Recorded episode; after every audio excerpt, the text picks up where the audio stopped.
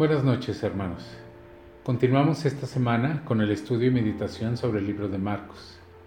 Nos encontramos situados en el capítulo 2 y veremos hoy los versículos 23 al 28, donde estudiaremos el ayuno. Pero como siempre antes de iniciar, entreguemos a nuestro Dios este tiempo.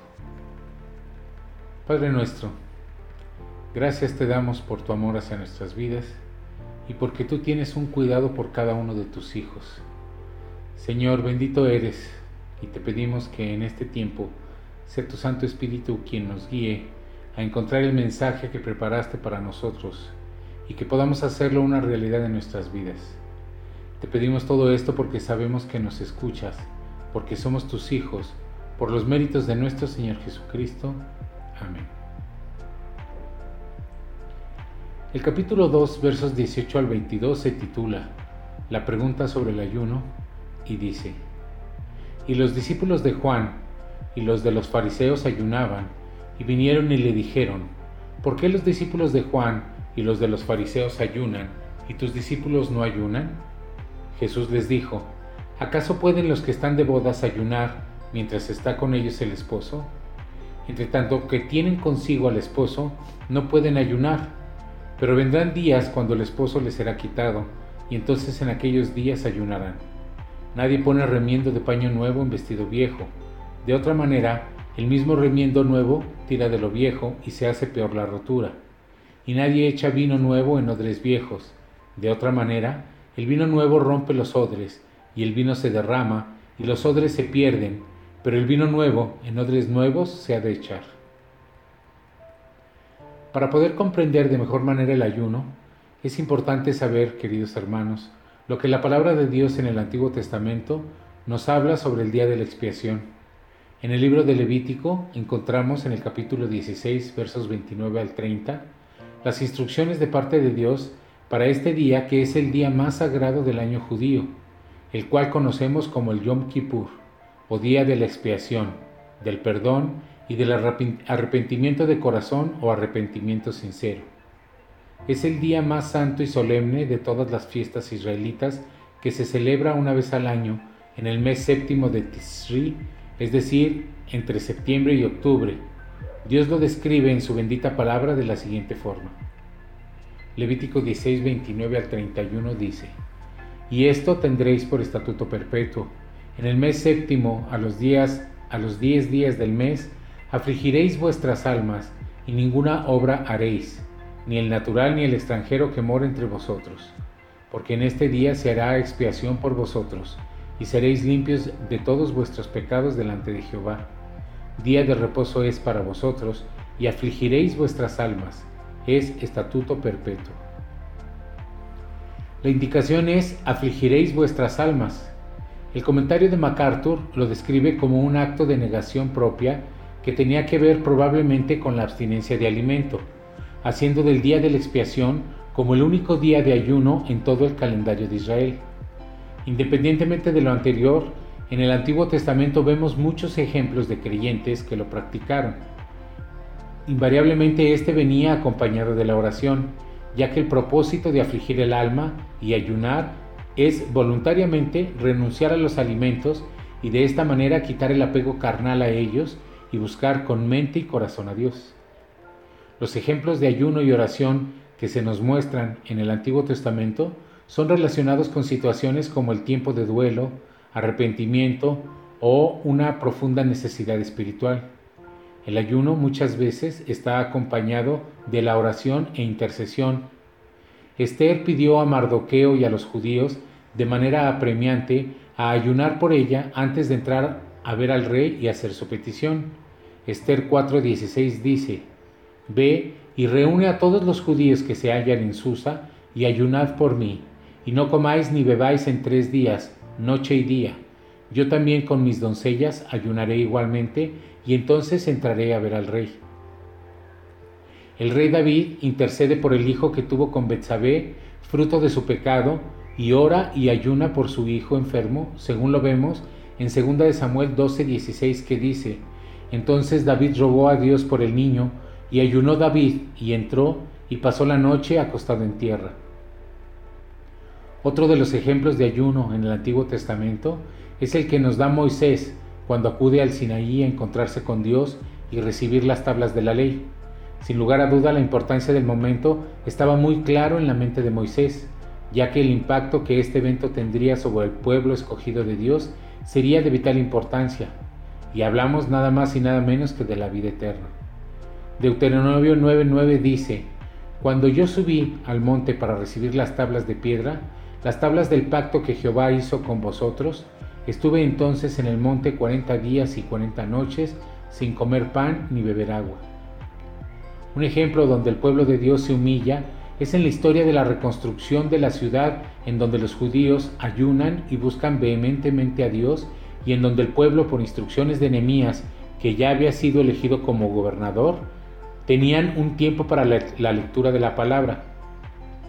Este acto de leer la palabra los llevó a darse cuenta de la cantidad de errores que habían cometido y deciden hacer ayuno, confesar sus pecados y examinarse a la luz de la palabra de Dios. El día 24 del mismo mes se reunieron los judíos de Israel en ayuno y con silicio y tierra sobre sí, y ya se había apartado la descendencia de Israel de todos los extranjeros, y estando en pie, confesaron sus pecados y las iniquidades de sus padres, y puestos de pie en su lugar, leyeron el libro de la ley de Jehová, su Dios, la cuarta parte del día, y la cuarta, parte confesaron sus pecados y adoraron a Jehová su Dios. En el Nuevo Testamento, tenemos ejemplos de los primeros cristianos dándole la importancia de vida al ayuno y a la oración. Esto se hace patente en la narración que tenemos en Hechos 13:3, en donde previo al primer viaje misionero de Pablo, acompañado de Bernabé, la iglesia, dirigida por el Espíritu Santo, ora y ayuna. Hechos 13:3 dice, Entonces, habiendo ayunado y orado, les impusieron las manos y los despidieron. Hace no mucho tiempo, en nuestra iglesia, participamos del evento de la confirmación de ancianos y diáconos para el llamado que tuvimos cada uno de nosotros a seguir adelante con el proceso y en donde nuestro pastor nos pidió que se orara y ayunara, buscando con esto hacer un proceso que bíblicamente se apegara en forma a lo que la palabra de Dios nos muestra y en donde, como en Listra, constituyeron ancianos en cada iglesia y habiendo orado con ayunos, los encomendaron al Señor.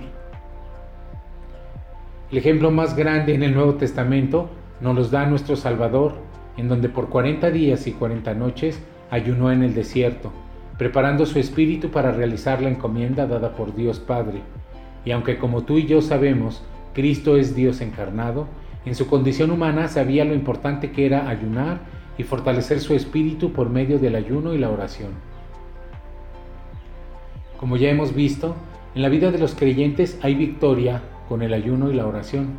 En el pasaje en el que estamos meditando, es evidente que lo que Jesús les está diciendo es que cuando alguien está de fiesta, no es el tiempo de ayunar. Es evidente que el ayuno está relacionado, como ya vimos, con el afligir el, alma, el alma y asociarlo con tiempo de necesidad espiritual o intercesión.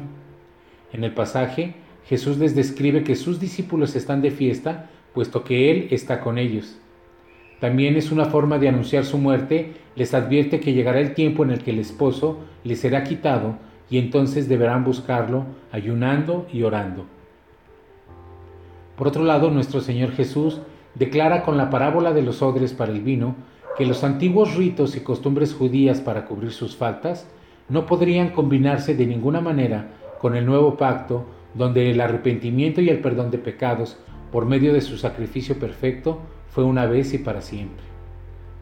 Hasta aquí hemos podido ver en la palabra a diferentes hombres y mujeres que por medio del ayuno y la oración han podido tener parte de Dios, han podido tener de parte de Dios victoria sobre el pecado o conseguido intervención divina por medio de la intercesión.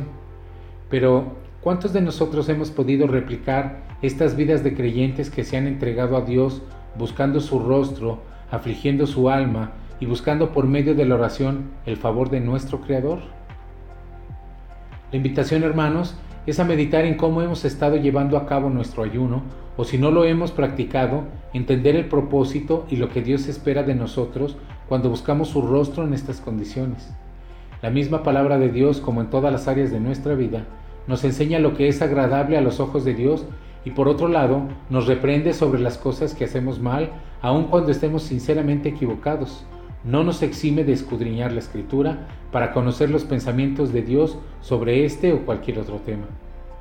Con respecto al ayuno, Dios como siempre es determinante en qué sí y qué no le agrada. El pasaje de Isaías 58 nos muestra los pensamientos de Dios. Lo voy a leer en la traducción del lenguaje actual. El ayuno que no agrada a Dios. Dios le dijo a Isaías, grita bien fuerte, grita sin miedo, alza la voz como una trompeta, reprende a mi pueblo, el pueblo de Israel, a causa de sus culpas y de todos sus pecados. Ellos me consultan todos los días y dicen que quieren obedecerme como si fueran gente de bien que no se aparta de mis leyes. Ellos me piden leyes justas y quieren estar cerca de mí. Sin embargo, andan diciendo, ¿Para qué ayunar si Dios no nos ve?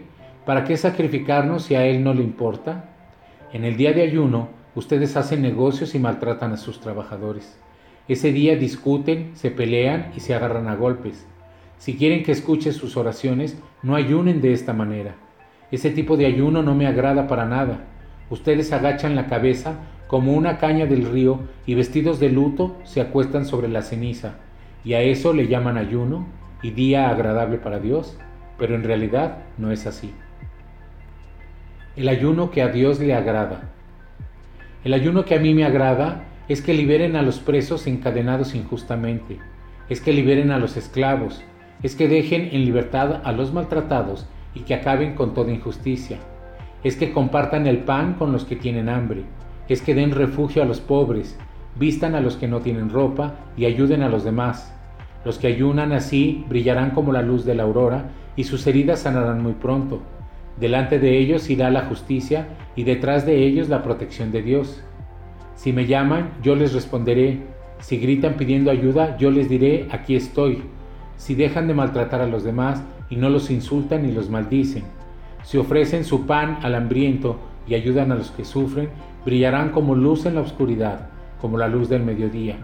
Yo los guiaré constantemente les daré agua en el calor del desierto, daré fuerzas a su cuerpo y serán como un jardín bien regado, como una corriente de agua. Reconstruirán las ruinas antiguas, reforzarán los cimientos antiguos y los llamarán reparadores de muros caídos, reconstructores de casas en ruinas. Como siempre, hermanos, la bendita palabra de nuestro Dios nos da la justa medida para todo lo que hacemos y cómo es que debemos comportarnos si lo que en realidad buscamos es agradarlo a Él. Te invito hermano a seguir aprendiendo lo que Dios quiere para nuestras vidas y esto lo encontraremos en la meditación de su palabra y en entender su propósito para nuestras vidas. Si vamos a ayunar, hagámoslo con la visión de lo que acabamos de aprender, que el propósito sea siempre cumplir con los estándares de lo que Dios nos manda. Recordemos que Él nos ha dado lo necesario para ser por medio de nuestro Señor Jesucristo y con la guía del Espíritu Santo más que vencedores. Si tú ya lo estás haciendo, gloria a Dios. Si no, es el momento de empezar a hacerlo. Si tienes oportunidad, compártelo con quien no conoce del Dios misericordioso que nos ha rescatado de nuestra vana manera de vivir y que sigue haciendo su obra en nuestras vidas. Seamos dóciles y gocémonos de lo que Dios ha ido cambiando en cada uno de nosotros para que podamos cumplir con el propósito que Él se fijó para nuestras vidas y que le costó la vida a su unigénito. Que Dios te bendiga. Oremos. Gracias Señor por la vida de cada uno de tus hijos. Bendito eres Dios por todo lo que has hecho por nosotros y que seguirás haciendo. Señor, guárdanos de nosotros mismos y guíanos para adorarte y alabarte correctamente como a ti te agrada, y no permitas que lo hagamos de, forma equivocada. Te lo pedimos y agradecemos en el nombre de nuestro Salvador Jesucristo. Amén. Te recordamos, hermano, que mañana por la mañana nuestro pastor estará compartiendo su meditación de las Sagradas Escrituras. Y por la tarde puedes escuchar los devocionales que tanto el pastor como ancianos y diáconos subimos todos los días. Compártelos con aquellos que no conocen de la palabra, Señor, de la palabra del Señor y que podrán ser bendecidos con ella. Te animo, hermano, a que los compartas y que los escuchen, los tenemos en la plataforma de Spotify donde los pueden escuchar y compartir. Que Dios los bendiga.